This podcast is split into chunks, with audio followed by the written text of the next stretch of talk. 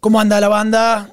Capítulo 9 O el 10. o el 10. 10 ya, 10. se Bueno, hizo. 10. Para eso somos amigos, Sí, hermano, se para complementarnos. 10. ¿Cómo estás, Joyce? 10. ¿Cómo estás, Santiago? ¿Tranqui? Tranquilo, tranquilo. Semana, semana muy rara aquí en Monterrey con este, este puentecito largo de festivales, de despapalle. La carretera es un asco, o sea, la gente sigue No yendo a la carretera no empieces. con frío. Siento que traes como un issue como con el tráfico. Oye, es que yo no ¿eh? entiendo. Yo, yo sí puedo, si Samuel o alguien de su gente nos escucha, hagan algo con el tráfico de Garzazada, güey. Un segundo piso, no sé, cabrón. O sea, es increíble que siguen dando permisos para plazas comerciales en todos los retornos posibles que hay ahí en la carretera nacional. Y es un despapalle para llegar todos los días, sin contar hora, lo que sea. Sí, sabes que de aquí nos escucha gente de Ciudad de México, de Guadalajara, de Panamá, de muchos Sí, países, sí, sí. eh, eh, con traficales como nosotros. Hay que llevar la vida, hermano, tranquilo. Hoy, Sí, hoy sí, vengo sí. soft, así, tranquilos. Me fumé uno de Adrián Marcelo ahí en el auto antes de, de subir a grabar, así que Eso es lo que nos está voy a ser el optimista del grupo en, en esta charla de podcast, mucho para hablar, la verdad. Eh, deja el tráfico que hay en ti, deja, suelta. Hay que soltarlo, hay que soltarlo. Aflójale, aflójale. Sin embargo, señor Samuel García, le, le- le ruego que haga algo, hombre. Haga algo con este Después tráfico. mete, sí, Es que- Pola, es- el problema es que ¿qué hacen con Garzazada? Un segundo piso. con la autopista Garzazada que sale hacia la ciudad, eh, un segundo piso en algún momento del pinche vida que no va a pasar. Eh, ¿Cuándo? Habían dicho que iban a conectar acá esto que se junta. Sí, por atrás. Por atrás, ¿no? La interserrana o algo así, la que No, se man, llama. si yo me la aventé el fin de semana así nomás de, de curioso, me metí acá por la cola de caballo y fui a Celería Santa Catarina. Ok. Todo un trayecto, obviamente. No sé cuánto tiempo, eso, cuánto tiempo se tardaría. No, esa es lo- otra. Esa es otra. No, ¿Cuál, no. Es la, ¿Cuál es la que dice? La otra es la de Cadereyta, para el otro lado. Sí. La que da toda la vuelta y sale de zona citrícola y, y- Sí, y sí, sí. por esa zona. Esa es la que tendrían que haber, eh, de cierta forma, conectado, pero para el tráfico pesado, ¿no? Porque realmente, o sea, un libramiento más en Monterrey que no te. Sí, como pasa en otras ciudades, la cuestión es como sacar a veces los trailers, ¿no? Los camiones que para que no topen con, contigo, que vas sacando a los niños de la escuela y tengas 10 acoplados por delante que Claro. van pasando por la ciudad, pero, pero todavía eso como que lo definen a veces y van cambiando leyes y es un tema de cobrar cuotas, tú sabes, y En pagar Ciudad de México y todo eso. hay una cultura sobre los, todos los policías, tránsitos, todos esos caminos, eh, vehículo pesado que ven. Sí. Es pararlo y yo con los grupos, por ejemplo, traen una cartita de no sé dónde firmada. O sea, es todo un, un- un- un trámite. En México tienes todos los engomados. Sí. Para cualquier foráneo que llega a México, sabes que te van a chingar. O sea, tú vas y es un tema como de 5, 4, te... No trae el engomado eh, número 8 que tiene que ir en el vidrio izquierdo. Pa, te la deja. Y, y venga, ¿no? Moche o, o a pagar como, Yo creo que, y por ejemplo, yo creo que una verificación aquí, una eh, un engomado de no circula en Monterrey, por ejemplo, nos mataría. Porque aquí yo creo que la mayoría de la gente, bueno, mucha gente compraría un segundo vehículo. Es que no hay, no tienes el sistema de metro o transporte público Exacto. para, para habilitar eso. ¿Sabes qué? Hace, ah, estuve unos, hace unos días en Zacatecas, después te voy a contar, porque yo también soy cool, boy. O sea, tú vas a Londres y vas con todo este tema, bueno, yo voy a el- Zacatecas. sí, más, más el, el pueblo mágico, ¿no? Hace mucho, no- hace mucho no iba, siguen estando las mismas iglesias, sigue No lo estando lo sí. mismo ahí. Pero después te voy a hablar de eso, con, con estas comparativas que te quería hacer, y ya se me fue el tema, la verdad, te iba a hablar de otra cosa. De las iglesias. Pues habría que esperar una segunda conquista para que hablen más iglesias en Zacatecas. No, pero ¿no? ¿por qué te iba a decir? Ya sé- bueno, no me olvidé, güey. Me olvidé. Pero eso, eso, Zacatecas, ¿qué te deja? ¿Un pueblo tranquilo? Sí, pero no, ¿Otra mentalidad? Pero estamos hablando de autos. Estamos hablando de autos. ¿Pero por qué fui a Zacatecas? Eh, Pues te fuiste en carro, no sé, güey. ah, no, porque un amigo que te voy a presentar un día, eh, que fue a dar una conferencia junto conmigo, ¿no? Eh, dimos dos conferencias. Y él tiene, en este momento, se llama Teca. No puedo decir su nombre porque él se basa en el anonimato. Ok. Y estando ahí me dice, Santi, mira lo que pasó. Me muestra. Fue galardonado con, como el mejor podcast de todo México. O sea, nuestra competencia, cabrón. Claro, Le claro. dije, espera, espera, espera, espera, espera, es nuestra competencia. Y tiene un podcast que se llama Historia para Tontos. Historia para, para Tontos tiene en, en TikTok tiene 5 millones de seguidores y otros tantos en todos lados, ¿no? Este chico joven, más joven, bastante más joven que yo, eh, pues después te hablo del podcast, pero estamos hablando del tráfico, de las cosas, del tipo de autos. Me explicaba que no pagan ciertos, justamente estos impuestos. Como si le vas a meter lana y tienes la posibilidad de comprarte de los híbridos, ellos no pagan absolutamente nada. Y te cuento de este podcast nada más porque me acordé del carro. Ok. nada más, nada más. O pero sea, bueno, Ellos ya están fuera, digo, como, como aquí, ¿no? si no tienes carros que no contaminan, no pagas los refrendos y todo este tipo de impuestos eh, Ah, que se van acumulando. ¿no? incentivo fiscal Hay un realmente. incentivo para que tú tengas automóviles que no queman combustible.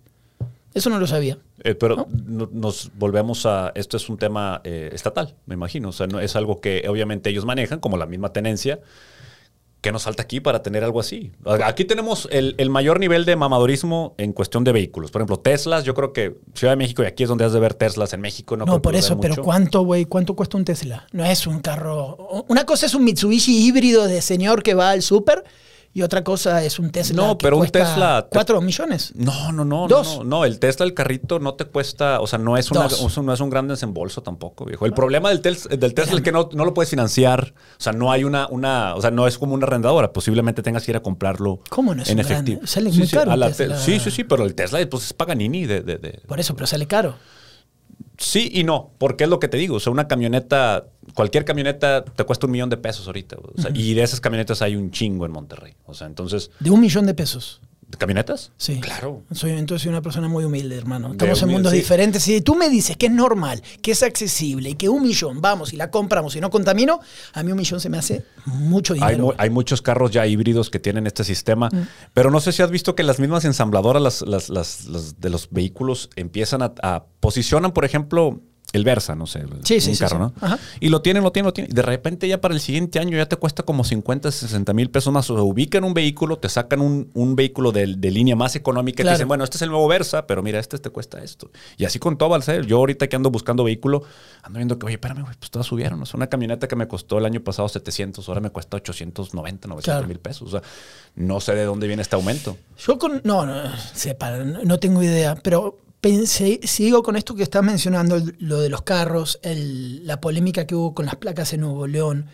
Y entiendo, ah, lo del alcalde de San Pedro también, que dice, bueno, eh, hay que hacer espacios para las bicicletas. Y ahora hay un debate. Yo a veces siento que estamos como en en la época de piedra en ciertos debates, ¿no? Eh, de la gente que dice, ¿cómo vas a utilizar una parte de nuestro camino para darle un espacio a las bicicletas? No estamos diseñados para eso. Pues ninguna ciudad está dice A todas las ciudades, en Buenos Aires hubo un debate infinito y en Bogotá, que son top en esto, también en su momento, hasta que les quitaron una porción para las bicicletas. Y ahora en Bogotá, yo les ¿has estado en Bogotá o no? En Bogotá no. Bueno, Bogotá van por todos lados en bicicleta. Eso es lo que también. Pero necesitas un poquito de cada lado. Del del auto y de la parte ¿no? de, de- de- de los políticos y todo eso. Y en San Pedro, que es un municipio con mucho dinero en México, en, en Nuevo León, lo han intentado y ahora el mundo se le va en contra del alcalde. Y a mí no me cae muy bien el alcalde, pero también tiene razón, güey. Pero es que aquí, bueno, ¿cuál sería el target principal para este, eh, para el nuevo, eh, el ciclista? Para la biciclista. El ciclista, el ciclista eh, que va a decir, voy A ver, en Ámsterdam, por ejemplo, en Ámsterdam se idea, levantan pero- trajeados y van en bicicleta Ah, bueno. a trabajos. Pero también no van a recurrir. O sea, el vato no se tiene que salir en García, ir a trabajar hasta el centro de Monterrey en bicicleta.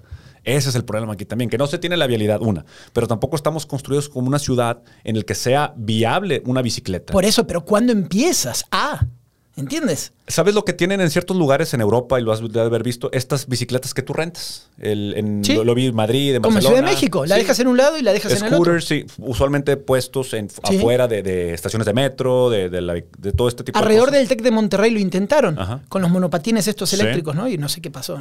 Es que ese problema, se lo roban o qué pasó. No, es que no se pueden, después no, como, como que se bloquean. Pero a ver, quiero volver, necesito tu visión como regio en esto, regio arraigado que eres. ¿Por qué no puedes en una ciudad como Monterrey, tope de contaminación ahora, hacer una planificación de quiero ir de un municipio al otro, estoy hablando de 15 kilómetros tal vez, tampoco tanto, 20 kilómetros o lo que sea, si quiero recorrer ciertas cuestiones en bicicleta, ¿por qué no se puede, güey? Para empezar, porque aquí les- el estigma del transporte público, la... Bicicleta, bicicleta. La bicicleta, o sea, no, bueno, o sea, la- el, el transporte alterno, bicicleta o transporte público. O sea, aquí el que no tiene carro es jodido. O sea, la gente lo ve así. Yo creo que aquí en Monterrey meramente bicicleta es complicado. Un sistema híbrido de, de bicicletas con sistema eh, del transporte público creo que puede ser más viable. Pero es que aquí la gente ve al que no anda en su coche, pues como jodido. güey. Por eso, pero me estás cambiando. Te entiendo, pero estamos mezclando las cosas. Una cosa es el estigma cultural del Sí, prejuicio, sí, sí, ajá. que tú dices, el regio es pre- prejuicioso y le gusta tal cosa, entonces se compra el auto. El auto es más caro que la casa para el regio montano.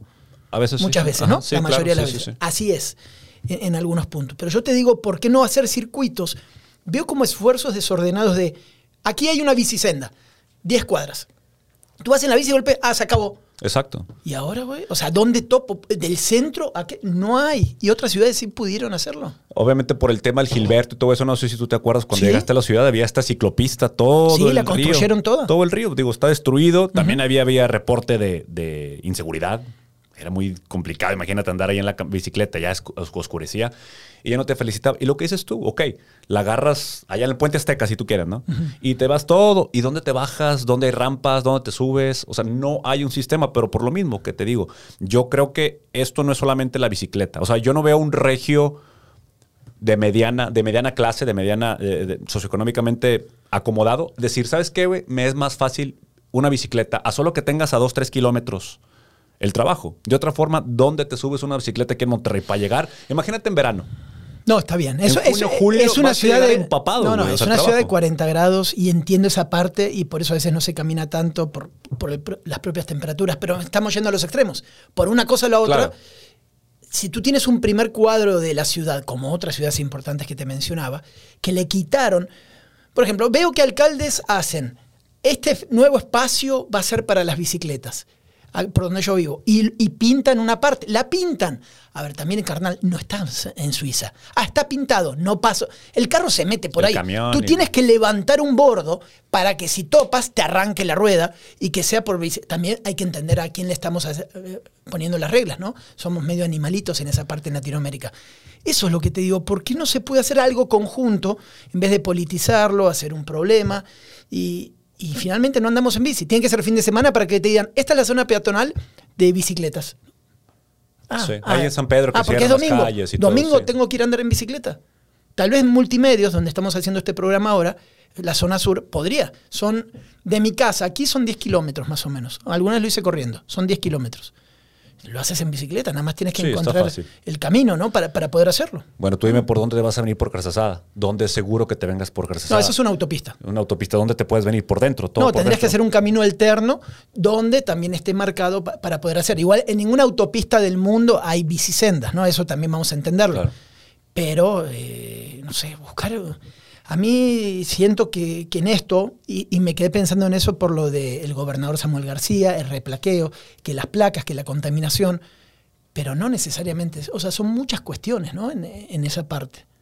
Yo la veo, la bicicleta sí la veo como algo un poquito extremo, que se le tiene que dar un espacio, pero vas a trastocar inevitablemente la vialidad. Pero es inevitable. eh, joder, es Sí, igual. sí, pero, pero quizás sería fortalecer más el uso del transporte público. No sé, e- es que suena ridículo, pero glamorizarlo de cierta forma. o Pero sea, no vas a dejar de, de- yo- de andar en auto porque tengas un... La ecovía no quitó automóviles. Por ejemplo, yo tenía un ¿no? compadre que para el estadio, Santi, vive, Sí. vivía allá en Cumbres. Lo dejaban allá, no sé si en Simón Bolívar, en alguna...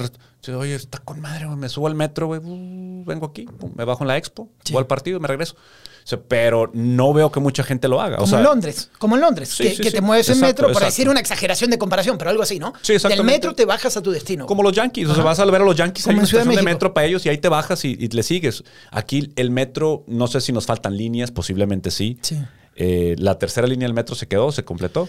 Eh, ahí va, ahí va. eh, tiene que ver, supuestamente, ahora yo creo por la relación más que hay entre la federación y el gobernador, sí se va a terminar bien todo, ¿no? Ojalá que se pueda hacer algo así y nos pueda se- eh, seguir ayudando. Yo la bicicleta, honestamente, creo que son. Es un. Se ve bonito, pero no creo que sea eh, práctico. O sea, no le veo el, el pragmatismo a querer irte por la bicicleta Yo porque, lo- porque estás vendiendo salud, estás vendiendo ejercicio, estás vendiendo transporte, estás vendiendo, vendiendo una vía alternativa para irte al trabajo. Pero, ok, ¿cuánta gente en Monterrey? Sí, tenemos muchos grupos de Es- ciclistas que se van no, al no, monte. No, no te hablo de esos. No te hablo de la parte de No. el, el esparcimiento. Sí. Es la bici como un instrumento más para que lo. Es uno más. No te digo que el mundo se va a volver bicicletero. ¿Qué tanta gente ves tú en bicicleta No sé, en el porque día a día? también está este, este paradigma cultural que tú dices en ese sentido. Para mí, habiéndolo visto y todo, si tú me dices, Santiago, ¿puedes también llegar, llegar en bici?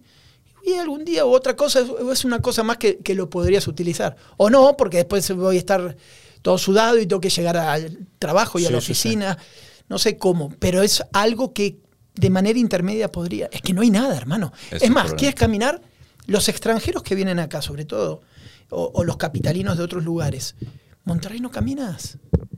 Ve al Oxxo, ve al Seven, súbete el auto y ve. Cinco cuadras, no existen las banquetas. O el, o el garage se chingó la banqueta nada más para... para o sea, es un todo en ese sentido. Sí, no se hizo famoso un extranjero que decía Lord Banquetas, creo que le decía. Ahí andaba, un italiano, no sé dónde era, ¿no? madres, porque ¿dónde están las banquetas aquí en Monterrey? Y tiene razón, pero pues es, otra cosa que se pues que vemos presenciar y pues no pasa nada. También puedes caminar 30, 40 cuadras, ir a un lugar 15 cuadras promedio. No caminamos.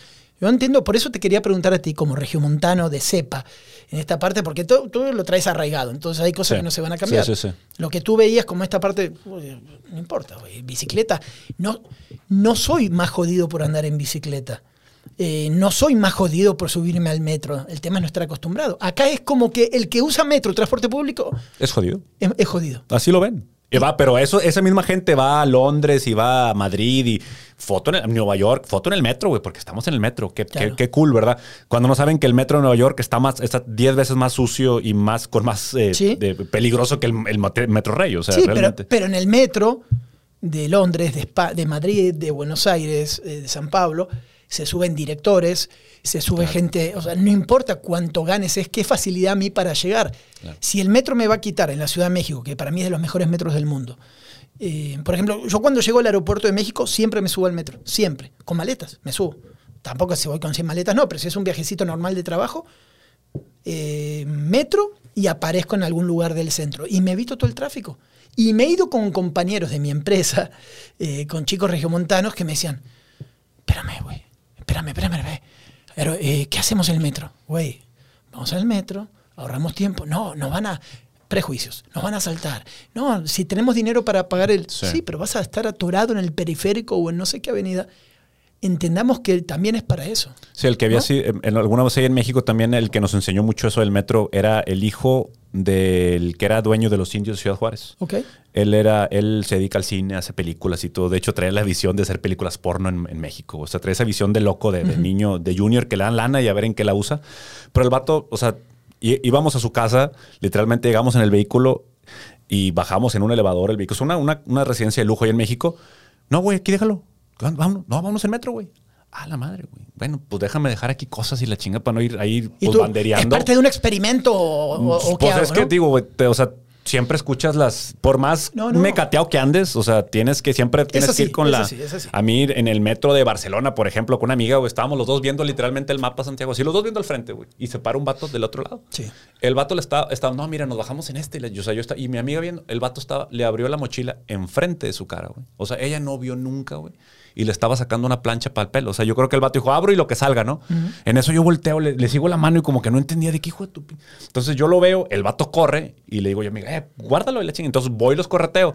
Donde le doy la vuelta, güey, había otros dos, tres vatos y, ay, fuga, ¿no? Vámonos. O sea, esos vatos ya tienen... Nunca están solos. Sí, sí, sí, nunca están solos. Y ay, cabrón, o sea, y, esto, por ejemplo, en Metro Rey nunca me ha pasado. Por ejemplo, yo tengo vueltas al centro de repente. Sí, digo, chinga su madre, muere el metro, güey, porque así ya no batallo con el estacionamiento. pero yo ahora te doy mi pensamiento también de capital de siempre es, que también Monterrey cambió mucho, pero tú tienes que saber que es probable que te roben.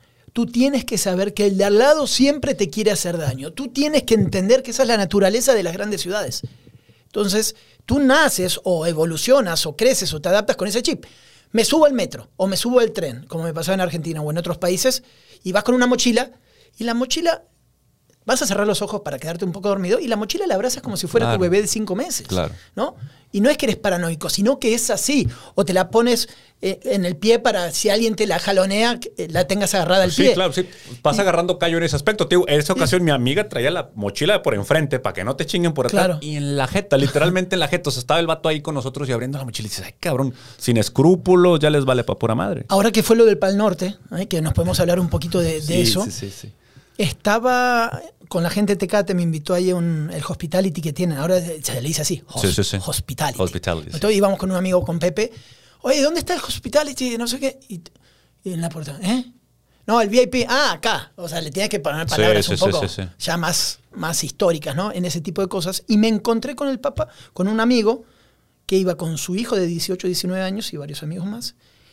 Y me dicen, Santi, no sabes lo que me acaba de pasar, me robaron el celular. Ah, la madre.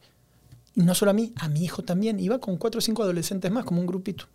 Estuvimos hablando un rato y al otro día sale esta noticia de que, pues, como siempre, hay estos grupos de, ¿no? de, de carteristas, varios grupos chilangos de otros lados y que habían encontrado como 20, 25 celulares. Me acuerdo por lo que estás mencionando, ¿no? Estás en el festival, Vas caminando en el festival, cool, buena onda, te relajas, cervecita dos o nada. Dejas un poquito el celular, te golpean como normal que pasa un chavo con una chava y boom, voló el celular. Güey. Y eso, no sé si en un festival a ti te han robado, pero... Nunca me han robado por lo mismo. Que yo voy, ¿sabes que Yo tengo dos celulares, yo dejo el que no necesito usualmente, el del jale lo dejo, me, llevo el personal, bolsita de enfrente, carterita enfrente. Y obviamente yo tengo un, un- un- no sé es un tic o simplemente el hábito de estarme tocando siempre, ¿verdad? De repente, en esa vez que te cambias el- el- la cartera para enfrente y te toca la nalga y no la sientes, sientes un pico. Ay, cabrón. Ah, no, pero lo tengo enfrente, qué pendejo. Sí, o sea, el- eh, poner la nalga te va a dar tres microinfartos, pero te tiene más Sí. tranquilo de que eventualmente pues, no te la van a robar o o es menos fácil. Porque es increíble la facilidad que tienen estos vatos. O sea, son gente que se dedica a eso, a andar de festival en festival, a sacar 20, 30, 40, 50 celulares y le sacan 2 mil, 3 mil pesitos para ellos y ya salió. Me gustó el festival, Es ¿eh? gente que paga boleto. Sí, gente que sí, paga no, boleto. van a O sea, trabajar. Sí, van a jalar. Sí, sí, Van a jalar, tengo 3.000 personas, sa- saca un porcentaje, más o menos uno que otro, hasta que se los agarran, ¿no? En este sentido. ¿Fuiste a Pal Norte? No fui, me caí con los pases de, de- me regalaron los ahí, Lalo me regaló unos, unos eh, brazaletes ahí de prensa para andar ahí de gorroso, pero fíjate que el viernes no andaba, me sentía medio aplatanado, traía Mm. mucha alergia, güey, y ya al final no, acabé no yendo, pero este, sí supe que estuvo muy lleno, que se puso la Muy gente. lleno. Había como que una decepción en redes sociales, este, estaban ahí incluso ¿De nuestro qué? productor. ¿De qué cosa? Pues que el festival, porque había mucha gente revendiendo boletos. Empezaron con Ah. ese tema porque les pegó el tema de la fumadera. Obviamente la gente pues quiere estar fumando, quiere estar fumando. Espérame, yo creo que hay alguien. Debe haber un tráfico de, de cajas de cigarros ahí. Paso el control. Yo fui los dos días. Hace años que no iba, terminé destrozado. Destrozado, hermano. Destrozado. bien, bien hecho. Bien, bien hecho.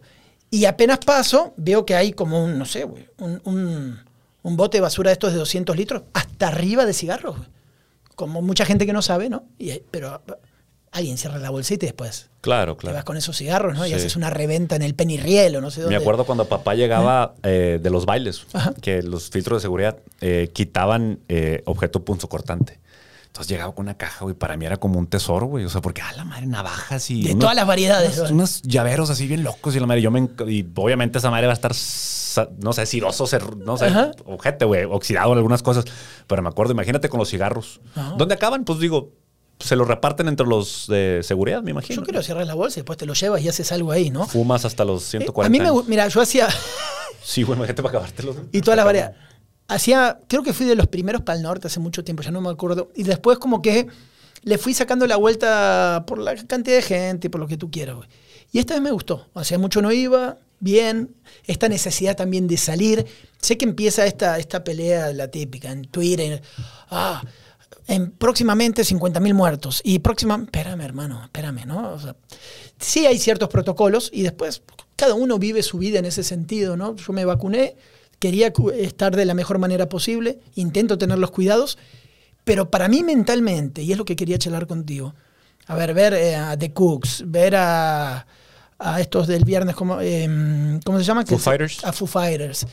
Eh, ver, no sé, al Tri. Yo quería Sublime, ¿Eh? Sub- Sublime with Rome. Esos son los, que- los que yo quería ver.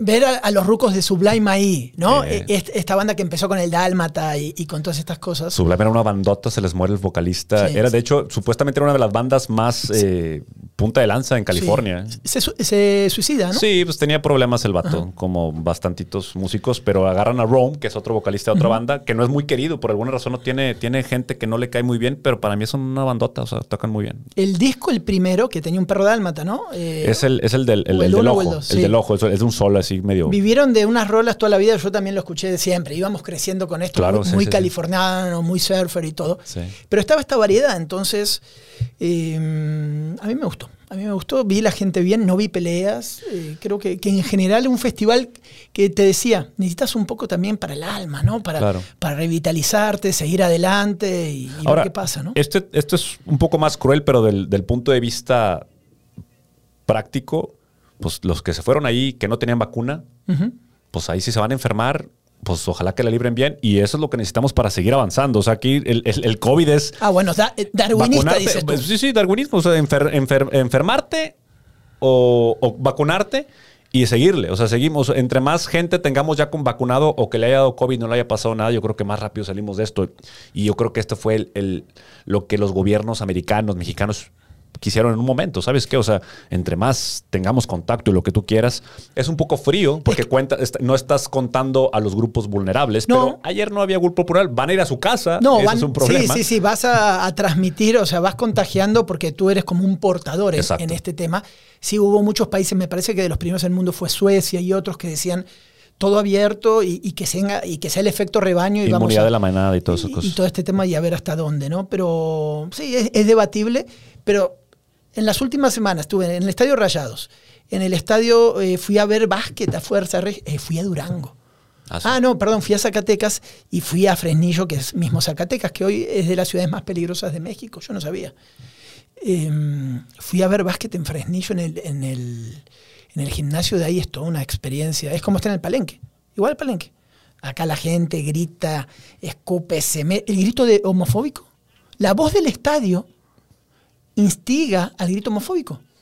Haz de cuenta que estás en el estadio Rayados y Juan Ramón Palacio diga, ¡Eh! Y todo el estadio, ¡puta! Así estuvo todo O el sea, que, partido. es que acá quién te ¿Eh? para. O sea, ¿quién- acá lo que tú quieres hacer es ambiente para que la gente venga a divertirse Sí. y todo eso. Sabes perfectamente que el grito no tiene ningún tipo. O sea, no va. No va Por eso, pero volvemos otra vez a este, a este mundo que vivimos de Sí. que, ¿por qué se siguen ofendiendo por algo, no? En, en esta cosa que vivimos. Y, y ahí estaba, un estadio, 5.000 personas. ¡Eh, puto! Y la gente y los niños y todo. Y nadie dijo, ay, me dijo puto, me voy. No pasa nada, ¿no? Pero bueno, ya se van a ofender con nosotros. muy después. sensibles, muy sensibles, hombre. Pero pues es, es lo que hemos. Yo creo que en esta búsqueda de ser la ciudad primermundista de México, yo creo que Monterrey siempre tiene ese, ese mame interno sobre ser la ciudad que estábamos orgullosos cuando fuimos, eh, cuando elegimos al primer gobernador independiente y después ya no sabíamos dónde meter la cabeza, obviamente. Pero yo creo que todo es esto, Santiago. Queremos, a- a- a- añoramos mucho el, el- el modo de vivir gringo, güey. Pero luego también, como el tema de los popotes, güey. O sea, tú dices aquí los popotes y las bolsas. Es un pedo cuando vas a las tiendas. Oye, güey, allá ahí te dan bolsas. Casi creo que de chingazo, güey. En el popotes, o sea, viven otra realidad. Y acá creo que nosotros hacemos eh, esfuerzos que no son... eh, por ejemplo, si hoy, si hoy nos pusiéramos a poner ciclopistas por todo Nuevo León. O sea, para ti es lo mismo eso, es nos queremos forzar de la bolsita ecológica en una sociedad que no somos así y la bicicleta no es para tampoco. Exactamente, o sea, hubiera, por lo que te digo, o sea, estamos preocupados por bolsas en las tiendas y por popotes, porque vez hubo un video de una tortuga que se le atoró un popote y yo estoy seguro que es un problema, pero no tan, eh, no a lo, la forma en que lo magnifican. O sea, es un problema, claro, es un problema como todo, pero te digo, o sea, tú, que México no esté, o Monterrey, no sé si se haga en todo México, yo creo que no es todo México, o sí, lo de los popotes. No sé, pero no, creo que no. Creo No, yo que- digo, y qué bueno que todas las marcas que han, que friega, por ejemplo, para ciertos lugares donde tenían poquito, eh, la utilidad es poca, pandemia lo que quieras, y ahora cómprale este, popotes que son claramente más caros los de aguacate que Sí, los de sí, plástico, sí. los de cartón. Entonces, es, es ese querer ser un wannabe primer mundo con los eh, banderas equivocadas. O sea, para mí es, o sea, tan- tanto como las bicicletas, ¿cuántos usuarios? Primero, hacer un censo.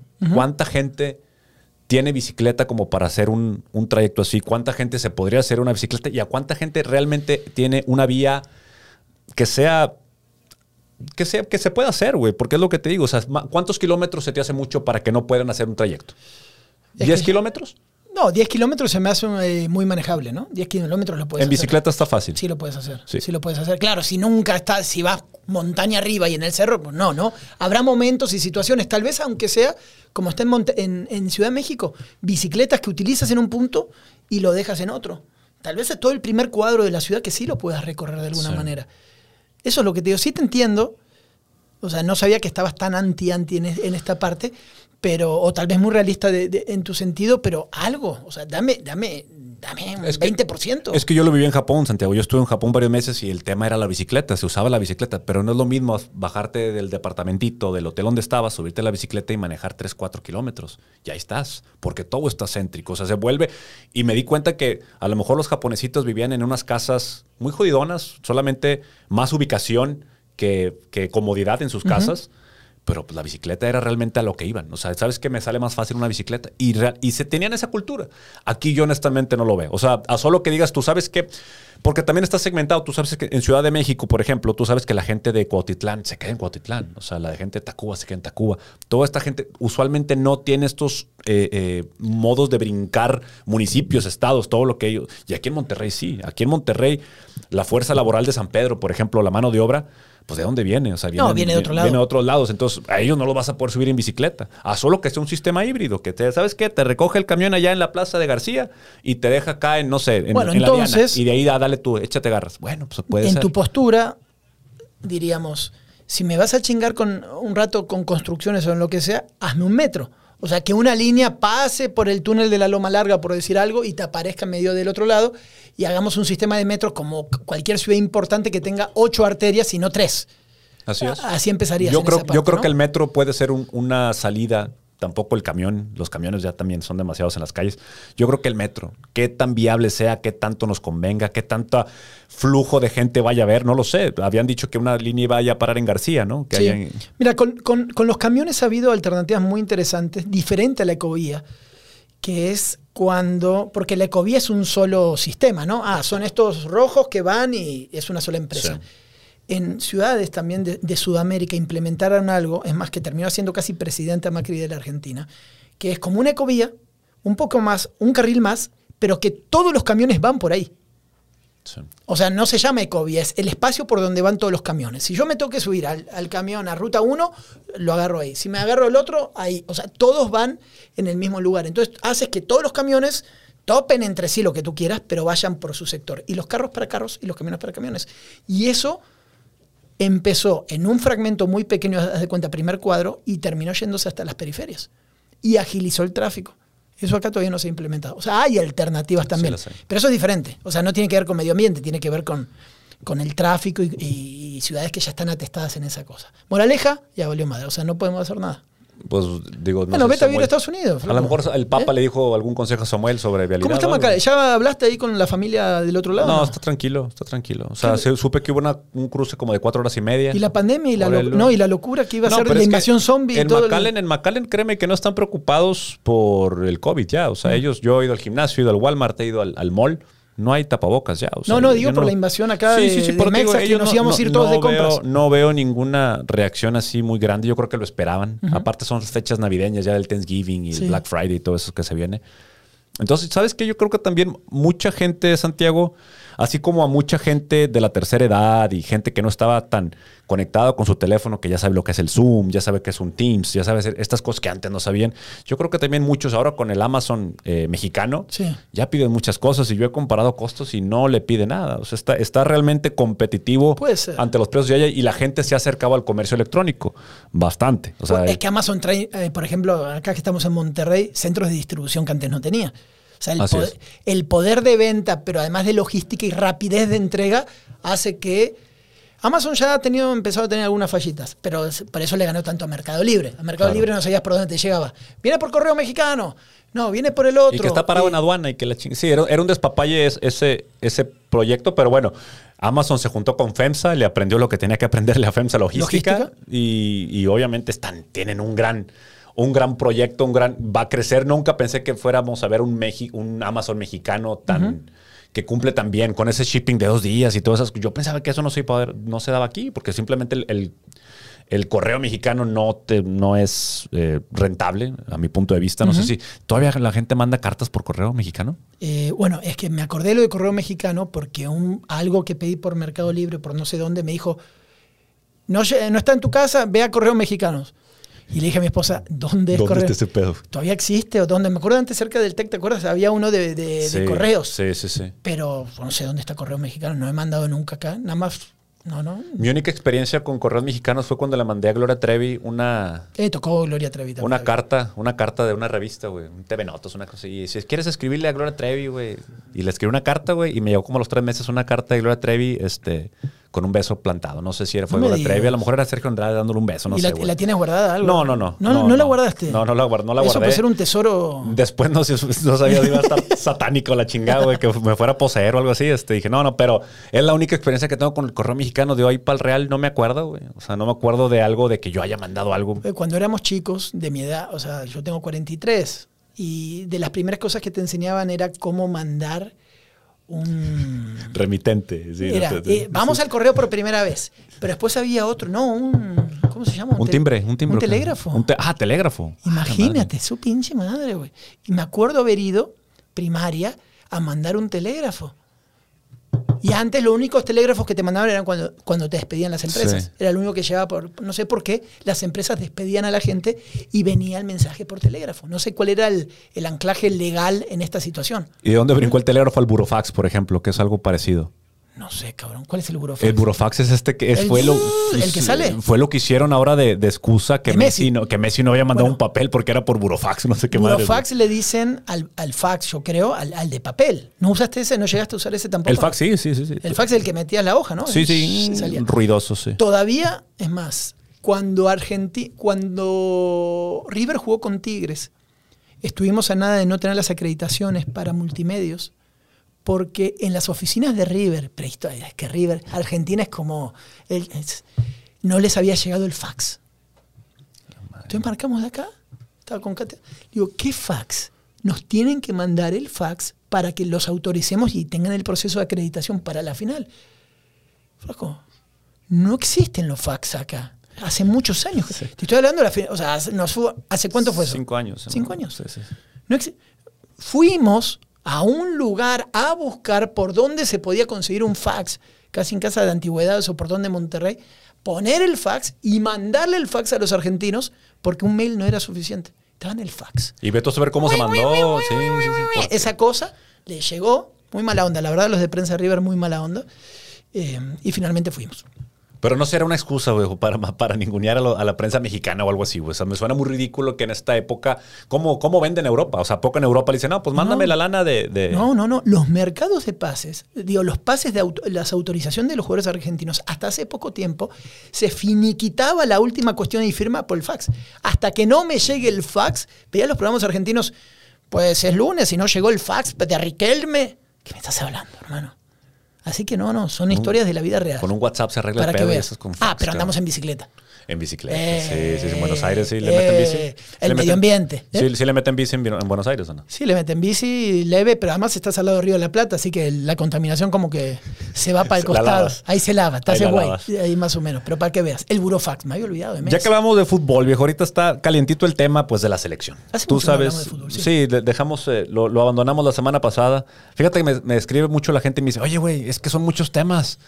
Que eso es lo que me gusta, pero me gustaría que regresaran los otros temas. Entonces no sabemos cómo regresar a los otros temas. Pues también si tienen alguna sugerencia. ¿O temas de agradecemos. ¿Del mismo programa no, o de de, otros? de podcast anteriores. O sea, de podcast anteriores quieren que traigamos de cierta forma seguimiento. Vamos a ver qué temas pueden seguirles dando un seguimiento. Obviamente lo, lo de las pedreras y todo eso que tiene, tiene un, un, un fin, al menos. Creo que tendríamos que anotarlos. Por lo menos en mi mente sí. O sea, somos, somos malos hasta para lo que clipear lo que tenemos que decir aquí, Sí, porque ah. te hablamos de tantas cosas, claro. Si ustedes supieran lo que son nuestras juntas de producción, son casi nulas. ¿eh? Eh, y fluimos, fluimos y vamos charlando un poco Y de va, y cosas. va saliendo. Es más, si ahora queremos volver a lo que dijimos hace 10 minutos, es complicado, ¿no? Sí, definitivamente. Toque y juegue, toque y juegue, toque y juegue. Entonces, fútbol, ¿qué? ¿Qué ibas- Tiquitaca, podcastero. ¿Qué ibas a decir, güey? Oye, es que estoy viendo eh, la prensa capitalina, está Andrés Vaca, bueno, que Andrés Vaca creo que tiene algún nexo aquí, pero muy preocupados, ya sabes que tienen este concepto de regios para regios, ¿no? Que Ah, son sí, gente... sí, sí, sí, sí, sí, sí. Y están Totalmente. todavía preocupados, este, los veo de que ven que la gente, la afición mexicana, pues no tiene una conexión con la selección, pero apenas se están dando cuenta, al parecer, güey, porque aquí, pues en México, aquí en Monterrey, perdón, tú sabes, tú eres eh, generador, eh, productor, tú ves todo el tipo de contenido Sí, sí, y, tú sabes, medio. y tú sabes exactamente qué genera y no genera. Nosotros vemos claramente, yo he tenido en el programa, claramente, oye, empezamos a hablar de la selección ahí en ese corte, en esa pauta, sí, ah, ahí fue cuando se cayó. Se va rating. Se va la gente, güey. Ah, la gente vale. le cambia increíble. Y puede haber sido un partido re- relevante donde Funes Mori tuvo. Y la gente no le gusta la selección. No tiene ese mismo O, arraigo. o si juega Funes Mori, sale Funes Mori, y hasta lo ponen en Twitter, pero es broma y verdad. Eh, le cambié, ya se fue Funes Mori. O se fue el jugador regio que estaba siguiendo el momento medio de moda. Es así. ¿Pero por qué mencionabas lo de regios para regios? No, bueno, porque son otra. ellos creo que están tratando de una. eh, Carolina Weekend, creo que se llama. Sí, Ella, eh, este, Hizo un comentario sobre cuál es la última selección que te había ganchado a ti como aficionado. Yo, obviamente. Tú tienes dos selecciones, digo, ves a tu selección, pero estás obviamente Sí, con siempre mexicana. partícipe con la mexicana, ¿no? Yo para mí el único proceso exitoso ha sido el de la Volpe. El de la Volpe que nos mató Maxi. El de Sudáfrica. Sí, el de Sudáfrica, porque ese fútbol, esos jugadores con guardado, ¿mande? Alemania. Alemania fue. No, Sudáfrica, ¿no?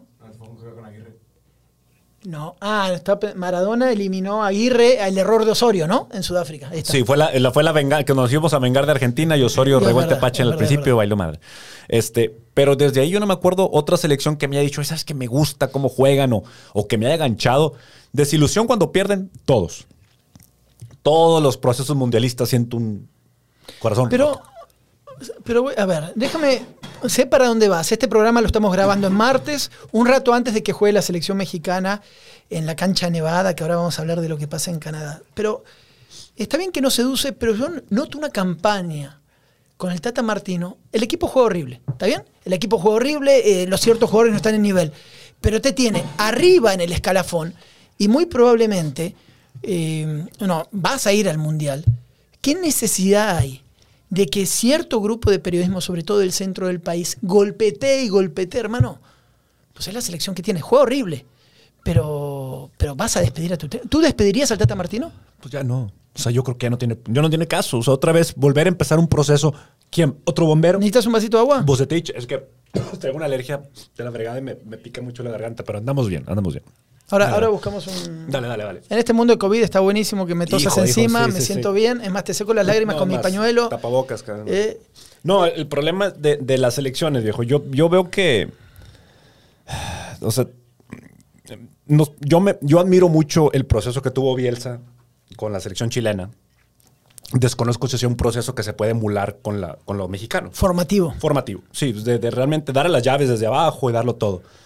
Por el esquema comercial que tiene la selección, yo sé que Bielsa les va a durar. O sea, si, si algún día Bielsa hubiera tenido, hubiera durado ahí un mes, dos meses, los hubiera aventado todo, así como es su estilo, en donde no le gusta algo, le dice, ¿sabes qué? Son otros objetivos. Se, viene, se intenta con el Tata, gran currículum que tiene el Tata, pero yo sigo viendo una creo que nosotros nos percibimos como una mejor selección de lo que realmente somos. Somos una selección que no tiene calidad, ya sea futbolística o mental, para pasar del, cinco par- del quinto partido. No. Tan fácil como eso. No tenemos, ya lo logró Costa Rica. O sea, hay- me pueden decir de que México cuando estuvo, eh, tuvo mundial aquí, pues sí pasó el quinto partido. Y pues estás en casa, hombre. Te, te arreglaron las llaves para que lo tienes. Cuando tuvimos a Estados Unidos de rival, y caímos. Yo me acuerdo estaba en Mazatlán con el barco, estaban todos los gringos en una fiesta de espuma y yo cagado gritándole a la tele cómo es posible que Donovan nos haya vacunado con el 2-0. Y se me hizo, eh, dije, güey, no creo que pueda caer más bajo el fútbol mexicano que caer contra un estado, con los gringos que han sido nuestros hijos, porque todavía teníamos esa percepción. Y ahora ya tenemos al gringo que ya nos gana los partidos por tres puntos, nos gana la eliminatoria, Copa Oro, o sea, imagínate ya tener Por eso, pero, pero es que yo a veces no entiendo. Es que tú te utilizas un concepto que, que acá repiten mucho, que es, es que el mexicano ve como negocio el fútbol o la federación. Para mí todas las federaciones son negocio. El tema Claro. es cómo llevas adelante este negocio. Veo el gringo. Voy a quitar Sudamérica, siempre hablo de Sudamérica, ahora bueno, solamente voy a hablar del gringo. El gringo trae un modelo donde a los 22 años ya ahora trae jugadores competitivos. Su selección promedia a los 22 años y tiene una enorme cantidad de jugadores en Europa. Nosotros, México, somos un país que a los 17 somos campeones del mundo y a los 22 tenemos borrachos. Esa es la verdad. Sí. Algo pasa, no, no estoy generalizando, pero sí algo pasa en cinco años formativos donde el gringo, tú que también pisas por allá, tiene toda la parte de secundaria, high school, como tú, tú le quieras llamar, sistemas de becas. Tú eres bueno en la escuela, puedes pagar grandes escuelas becado, jugando soccer, Claro. fútbol, como tú quieras mencionarle, a la par del béisbol americano y otras cosas, y de ahí vas a saltar a un equipo profesional de la MLS que tiene como reglamento que la mitad puede ser universitario y todos los demás son estrellas. Así es. Y aquí, no. Y aquí es, eh, solamente vas a ir a una universidad si no sirves para el fútbol, vete a jugar al TEC, porque acá no hay mucho espacio, tienes 18 años, vete a jugar al representativo del TEC o de la UDEM. Sí.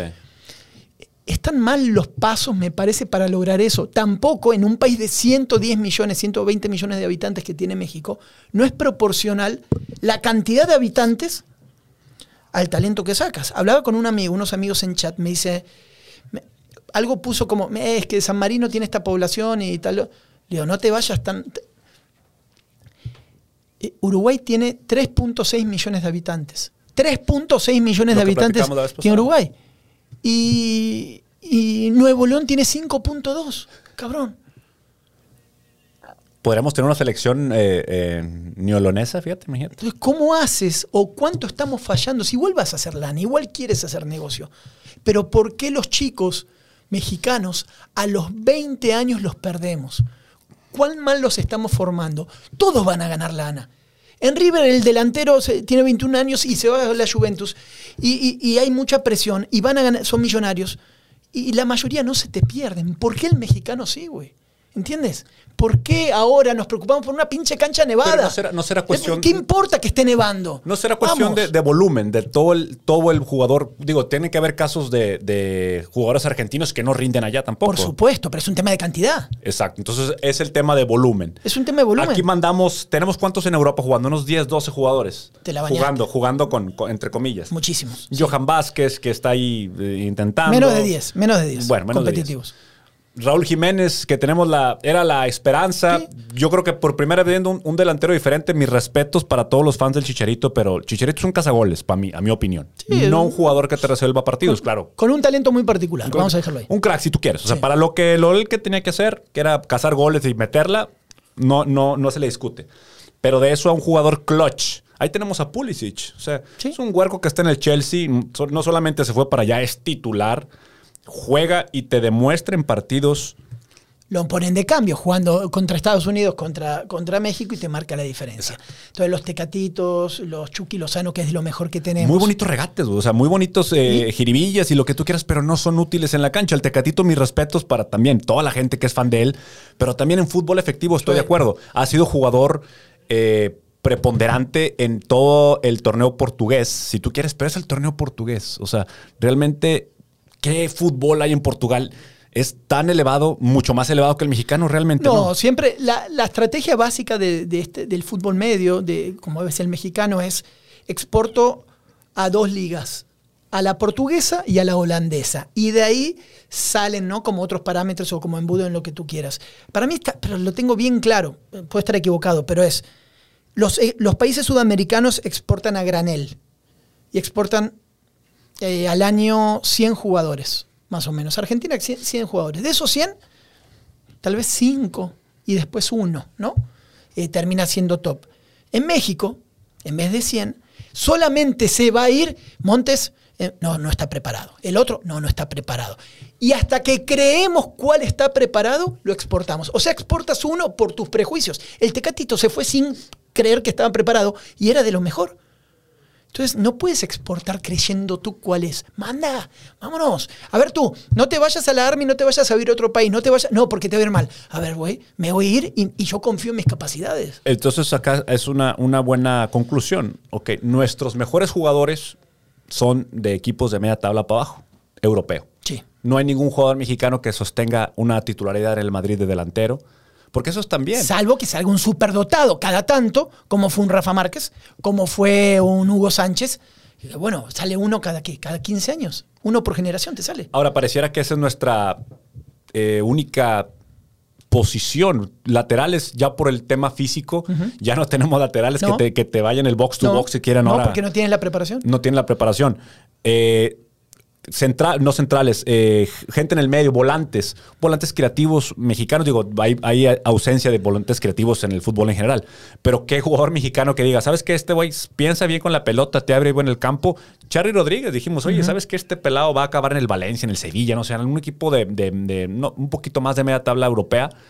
Y te vas, yo creo que va a seguir creciendo. Y vino en un Sí, porque los buscadores te decían, o la gente que se dedica a eso, no le pega la portería o faltan ciertas cosas que tiene que mejorar. No pasaba, no pasaba, no pasaba. Eh, está bueno el debate. Para mí tiene mucho que ver, como diría alguien por ahí, es multifactorial, ¿no? Son muchas variables, muchos factores que terminan pagando. Pero ahora me parece que sí, el cachetazo tras cachetazo de los gringos es como, yo todavía me acuerdo, güey, 1994, que empieza el Mundial, 94, hacían shootouts los Sí. gringos, era una cosa, ellos se preocupan por el, preocupándose por el espectáculo hasta el día de hoy, han logrado evolucionar un negocio de una manera con talento que México no, güey. Para los que no saben lo que son los shootouts en Estados Unidos ante los penales y de ahí Jorge Campos brilló mucho porque era muy faramayero para... Claro, para, para- y porque hacía las dos. Pero era eh, tres cuartos de cancha, el, el futbolista, el, el delantero o el atacante empezaba a correr a la portería y era una jugada de cuenta en- No en- podían en- terminar empatados los partidos. Así es, a- para empezar, quitan. ¿Por está. qué? Porque pensaron en el, es- espectáculo, en que se divirtieran. Sigue siendo de cierta forma la Igual. fórmula, Santiago, porque no invierten tanto en centrales, no invierten tanto en defensas. Su mayor inversión es en jugadores europeos o jugadores ofensivos. Y de ahí otra cosa muy buena para analizar que es, aunque tú tengas la mejor liga, México tiene mejor liga, mejor liga no te implica mejor selección, son como procesos diferentes eh, en esta parte. A ver, España sale campeón del mundo porque metió el 90% del, del Barcelona y Madrid de los mejores de la historia y ciertas cuestiones, pero la alemana después o la italiana, o sea, no tiene que ver la mejor liga con ser Inglaterra, hace años que tiene la mejor liga. Y dime lo que es su selección. No han podido por ningún lado. O sea, son procesos diferentes. me Y ahora han sido muy, eh, digo, intentaron algo diferente con Klinsmann Sí. cuando lo intentaron, pero con Bruce Arena, con Bradley, creo que era el anterior, eran técnicos locales, o sea, no tenían mayor experiencia fuera de, de No. Estados Unidos. Y no creo que lo, han- lo hayan hecho mal. Nos quedamos con la generación aquella donde estaba Kobe Jones, Alexis Sí, Lalas. bueno, que fue la primera. sí, esa fue que la, la jugaba Balboa, ¿te acuerdas? que un mexicano sí, que, sí, sí, que- Fue, fue como de los primeros, eh, Balboa era como de los primeros hispanos. Y, Sí. Ay, güey. Cabrón, este joder, uno como nosotros, Traidor, un hispano. Entonces, hay, sí. hay posibilidad. Sí, eh, sí, sí. Dale, dale. Podemos ir a vivir y que nos den la green card nada más por ser futbolistas. Empiezas con cualquier Sí, mamada, ¿no? sí. Pero fue, fue la generación de moda de 1994. Tony Meola, ¿te acuerdas? Tony Meola con, con su Sí, pelito sí. ahí. Sí me todos, pare- güey. Es que pareció una selección más como que cortada a que eh, llenar estereotipos de cierta forma, ¿no? O sea, era, Era muy mi- rara. Alexi Lalas parecía un menonita, güey. ¿Cómo se llama la, pe- la- la esta de béisbol de toda la vida de Charlie Sheen? Ah, la de, sí, la de Rat, ¿cómo se llama? Sí, sí, sí, güey. que se pone las cosas de, de Sí, los lentes, metal, sí, sí, eh, como con estos personajes Wild Thing, nada Wild más. Thing, sí. Es como de culto esa película, te voy a decir. Sí, ¿eh? sí, muy buena, güey. Muy buena. Hay una y dos, ¿no? Más o menos. Fíjate que me gusta esa, güey, la del béisbol, la, de, la del niño, güey. La de pitcher, pitcher, pitcher, que se le mete un chingazo en el brazo Ah, y sí, de cierta también, forma el güey. morro te avienta una curva ya de 120 millas. Y la Oye, te iba a decir que encontré una película ayer, güey, de MMA, pero no me acuerdo cómo se llama. güey. Ahora la voy a buscar. Búscala, En búscala. este momento que se llama Películas de la Secta. Primero, ¿empezaste a ver la de Maradona, güey? Eh, oye, No. ¿está en inglés, güey?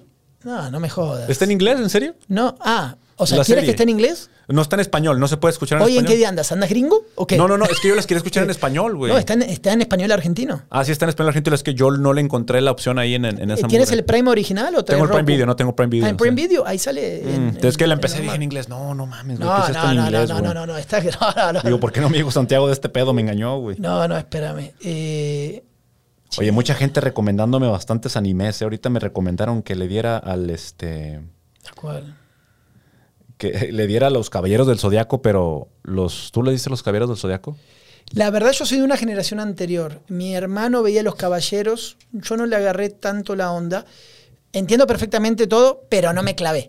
Ni con Caballeros, ni la raza ya de Dragon Ball. Y este ya se me hacen chamaquitos, güey, acá. Sí. No, yo sí me tocó Dragon Ball. Ah, sí, te Sí, sí. No, no jodas. Digo, no, me voy a acomodar en el chamaquito. no mames, pues, güey.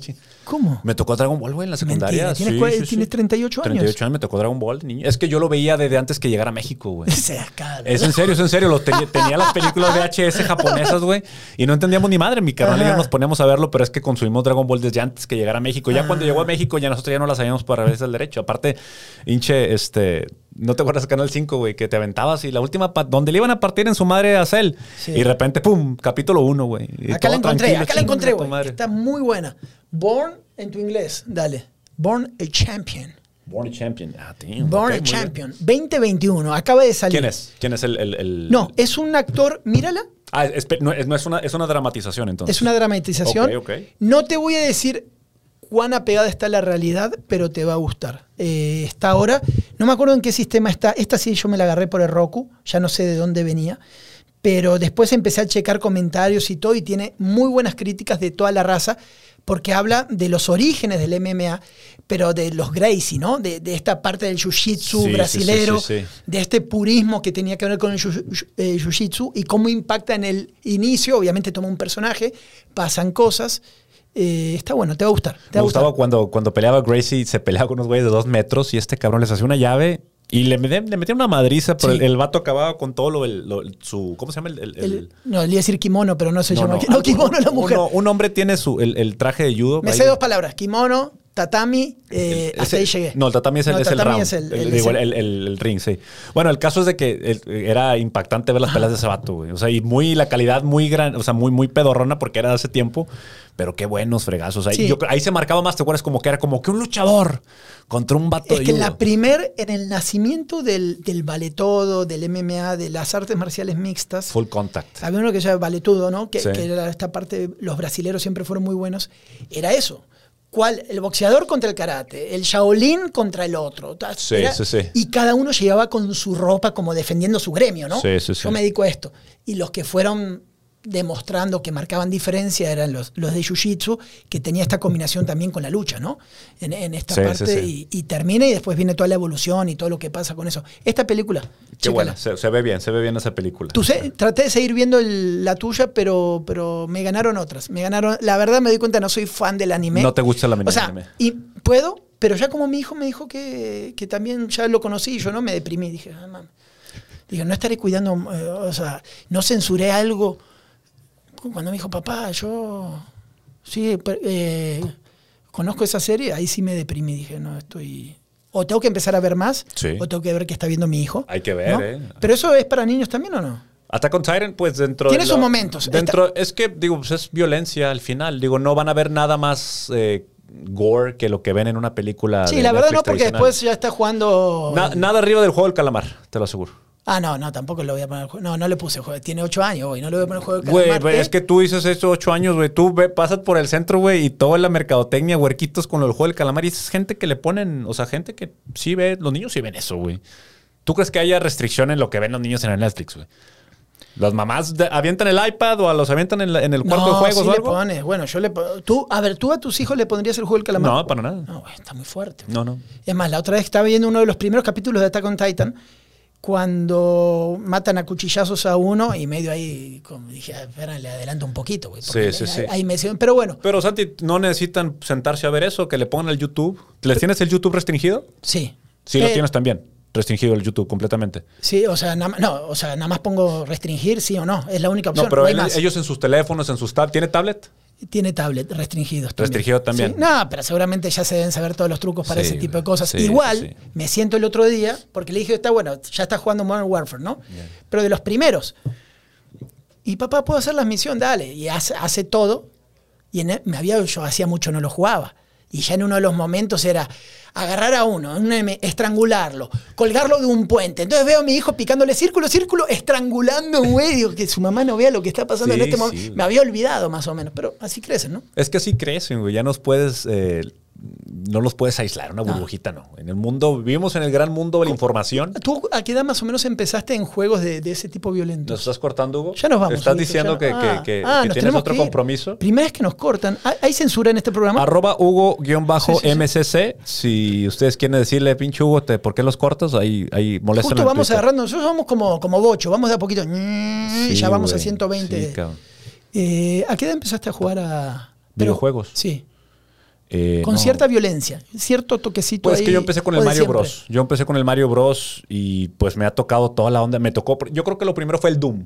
¿Qué El- sería lo primero? El, ¿Como el- Doom? el Doom, ¿te acuerdas el Doom, el de computadora? Sí. Donde tenías chingazo de armas, te salían 10 mil. Ah, sí, güey. Y luego ya tenías ya nomás las, las clavecitas para que te saliera, para ser inmortal o que no se Sí. te acabaran las balas y empezabas con el Yo desmadre con por todos uno lados. en compu, que creo que a ti no te tocó, que fue el primero, me parece, de todos los de primera persona. El Wolf Wolfenstein. 3D. Sí, el Wolfenstein. Wolfenstein. Wolfenstein, sí, El güey que el caminaba, primero, razón. que después de 200 horas ya estabas mareado porque ibas entre unos, unas paredes de ladrillo y matando. Ese fue el Pegándole ¿no? a El los nazis, estabas atacando señor. nazis. Wolf 3D. El Wolfenstein. Es que, no, el Wolfenstein fue el primero. Fue Ese. así, así de disquitos de meterle. Ese, ese, pues, sí, sí. Después se volvió arranque la 3D, computadora. le metieron más cotorreo, más 3D. Después vino el Doom.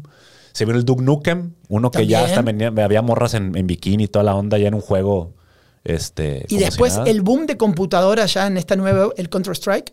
Counter Strike, así es. Ese ya. Se sigue ya jugando, estamos pro- en- se sigue jugando profesionalmente. Por equipos y todo, ¿no? Sí. Ese fue como el primer salto, ¿no? Sí. Entonces, Y ahorita estamos en una época, Santiago, digo, yo sé que nos queda poco tiempo, pero eh, bastante lucrativa para el jugador. O sea, si hay un güey que es bueno, está- yo estoy viendo en Twitch, de repente pongo el Twitch y veo gente que tiene 40 mil seguidores, de eso les toca como 3 dólares cada uno. Entonces este vato está ganando 120 mil dólares al mes, güey. Porque alguien. Porque alguien lo ve a jugar Warzone, literalmente, güey. Ya lo intenté yo y no me sale para jugar tan como, ver, como esos voy a vatos, intentar. Y, y la raza se, se queda ahí viéndote. Sí, de hecho Adrián Marcelo creo que lo está intentando y todo eso. Es, es tratar a esta gente. Obviamente te suscribes para que haya un flujo de dinero. De ahí la gente te puede dar como que la propinita y de que échale ganas y el Patreon y lo que tú Pero quieras. tengo que poner escote y algo así, ¿o no? Bueno, ¿En ahí tanga, jala estaba- o, o cómo, estábamos cómo está viendo- la onda? Fíjate, estaba viendo hay- en estos canales de Twitch hay uno que decía just chatting, o sea, puro hablar, es pura habladera, es gente que se sienta a platicar. Podríamos estar tú y yo ahorita en vivo en Twitch leyendo blogs sin problema.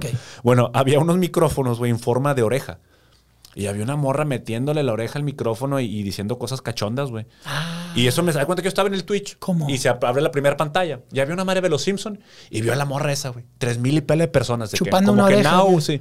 Sí, o sea, eran micrófonos. Sí. Yo me imagino que tú en tu casa te pones audífonos para que sientas que la morra te está metiendo la lengua hasta el gogote. No me y, y- te, y te prendas, güey. No sé, cabrón, pero había tres mil personas y la morra tenía sus 1500 suscriptores. Déjame buscar eso entonces para el próximo programa. Búscalo, búscalo. Eh, este, de hecho, no- no, la verdad no lo intenté, güey. O sea, no, no quise ver cuál era la experiencia por temor a que me fuera a gustar esa madre, güey. Pero imagínate, o sea, hay, hay público también para eso. Y son unos micrófonos, forma, son un- unos, unos oídos negros, que son micrófonos. Ok, ya estoy buscando, ya estoy buscando micrófonos en forma de oreja Sí, sí, sí. para, para ver si podemos empezar con el fetiche acá de la secta. Hola, cachondos. Buenas noches. Ah, la madre, imagínate. llegué, uno que me dio. ah, llegó un teléfono rojo. Dije, no, no, no. No, No, no, no, no, no, no, Robert, no, no espérame tantito. No, no, no, no, Bueno, nos vamos, señores, muchas gracias. Esto fue la secta random, como siempre, de 200 temas, pasándola bien. Yo, gusto verte. Nos gusta mucho que nos manden, nos eh, taguen en sus stories cuando nos están escuchando, comentarios positivos, negativos, échenlos. Negativos en los stories también. Si no les gustó algo, platíquenlo. Nosotros estamos, este es un programa para que ustedes vayan adaptándose. Es una plática entre dos personas aparentemente extremas, pero con muchas similitudes en muchas cosas. Y queremos que usted sea nuestra tercer eh, oyente, nuestro tercer participante. Espléndida descripción. No, no, increíble. Chao, pásela bien. Bye. Bye.